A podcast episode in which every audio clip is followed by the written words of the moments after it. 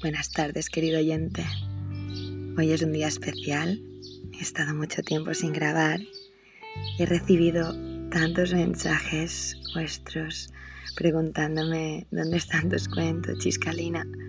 Los necesito por las noches antes de ir a dormir, pidiéndome cuándo volví a grabar más. Así que aquí estoy, un poquito nerviosa como en el primer episodio y con muchas, muchas ganas estoy de vuelta. Os traigo un cuento eh, clásico procedente de la India que espero que os guste mucho. En una ocasión había seis ancianos sabios que no gozaban del don de la vista. Siendo ciegos, empleaban el sentido del tacto para experimentar y conocer las diferentes realidades, seres y objetos del mundo. Ninguno de estos sabios había visto jamás un elefante, y tras conocer que su rey disponía de uno, le solicitaron con humildad poder conocerlo.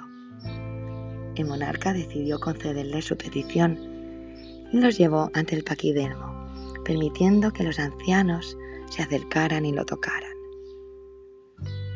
Los sabios se aproximaron al animal y uno por uno tocaron al elefante con el fin de saber cómo era dicho ser. El primero le tocó un colmillo y consideró que el elefante era liso y agudo cual lanza.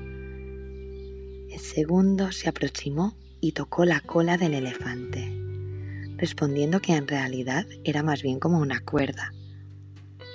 El tercero entraría en contacto con la trompa, refiriendo que el animal se parecía más a una serpiente.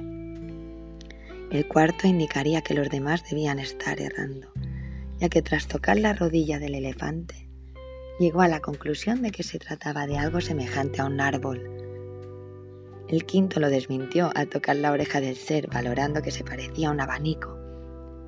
Por último, el sexto sabio llegó a la conclusión de que en realidad el elefante era como una fuerte pared rugosa al haber tocado su lomo. Tras haber llegado a distintas conclusiones, los sabios empezaron a discutir respecto a quién poseía la verdad. Dado que todos defendían sus posiciones con ahínco, recurrieron a la ayuda de un séptimo sabio, el cual podía ver. Este les hizo ver que en realidad todos ellos tenían parte de la razón, dado que habían estado describiendo una única parte del conjunto del animal a la vez que aún sin equivocarse, ninguno de ellos había podido conocerlo en su totalidad.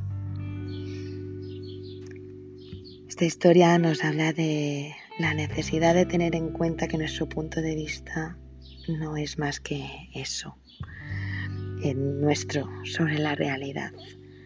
Así que debemos valorar las opiniones, creencias, conocimientos de otras personas que pueden ser tan válidas y verdaderas como las nuestras, sin que nadie esté equivocado. Muchísimas gracias otra vez. Os deseo un fuerte abrazo y mucho amor.